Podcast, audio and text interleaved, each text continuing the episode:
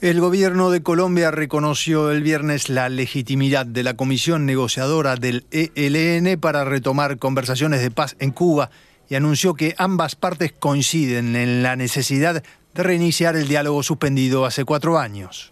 Este gobierno anuncia oficialmente que reconoce la legitimidad de la delegación de diálogos del Ejército de Liberación Nacional ELN. La delegación del gobierno colombiano, acompañada por el canciller Álvaro Leiva, se reunió el viernes con integrantes de esta guerrilla radicados en La Habana desde 2018. Una de las promesas del nuevo presidente colombiano Gustavo Petro es lograr la paz total a través de acuerdos con el ELN y otras organizaciones guerrilleras.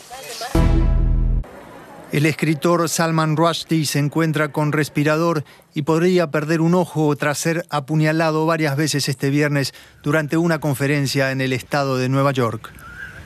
La policía detuvo de inmediato al agresor de 24 años y originario de Nueva Jersey.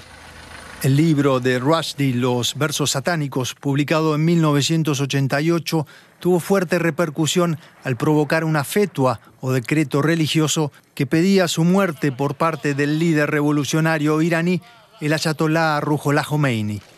Uno de los traductores de la obra fue asesinado y varios otros fueron víctimas de atentados.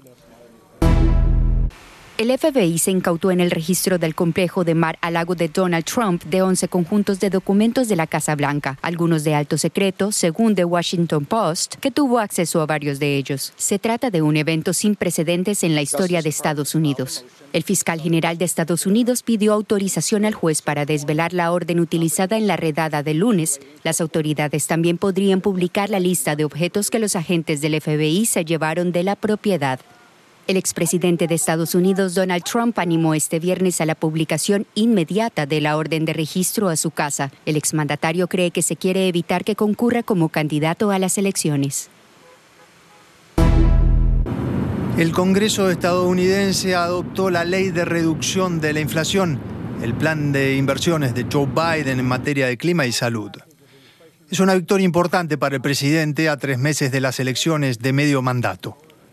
La iniciativa incluye 370 mil millones de dólares para el medio ambiente y otros 64 mil millones para la salud e introduce además un nuevo impuesto a las grandes empresas.